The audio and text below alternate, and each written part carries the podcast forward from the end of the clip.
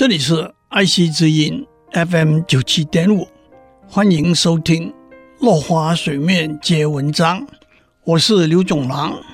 今天我们讲理想国的四种德性。柏拉图认为，在理想的社会里，每个人的基本需求都能够得到满足，也就是免于匮乏的自由的意思。管仲说过。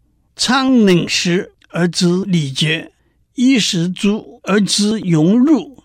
就是说，粮食充实的时候，老百姓才会明白礼节；当衣服和食物丰足的时候，老百姓才会知道荣耀和耻辱的分别。此外，在理想的社会中，诸如资源和机会、工作和责任，也都是共享的。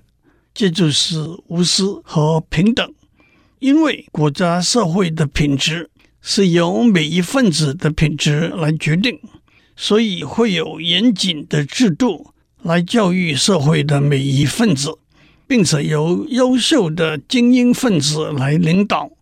这也就是《礼记·礼运大同篇》里“选贤与能”的意思。苏格拉底认为。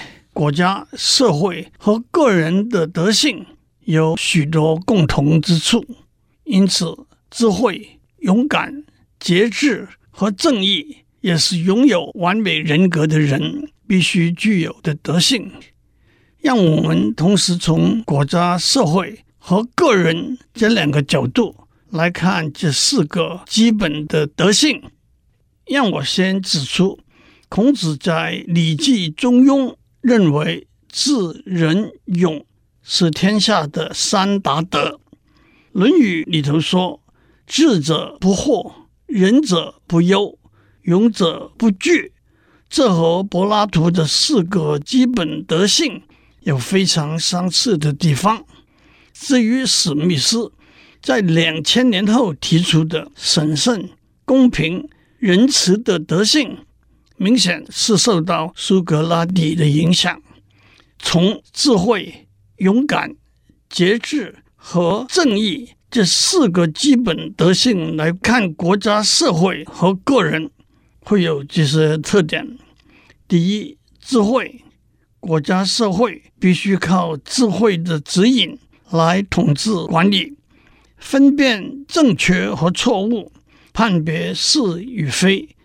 看到大局全貌，不被枝节和杂音迷惑和困扰，才能够用正确的方法和手段达到目的。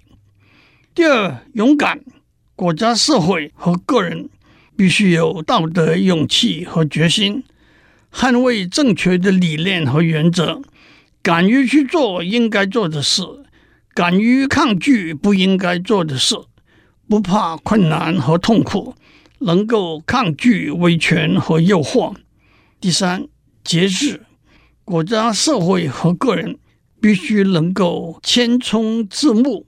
谦冲就是谦虚，自牧就是自己管制自己，避免傲慢、放纵、极端和偏见，保持和谐与平衡。尤其是在庞大多元的环境里。尤其是处在有权力的高位，唯有节制，才能获得整体的团结，因而带来整体的快乐、幸福、和谐与平衡。第四，正义，国家、社会和个人必须坚持正义和公平的原则，尽自己的本分，尊重别人，不干涉别人的行为。不侵损别人的利益。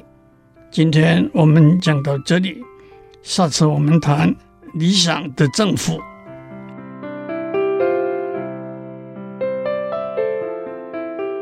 以上内容由台达电子文教基金会赞助播出。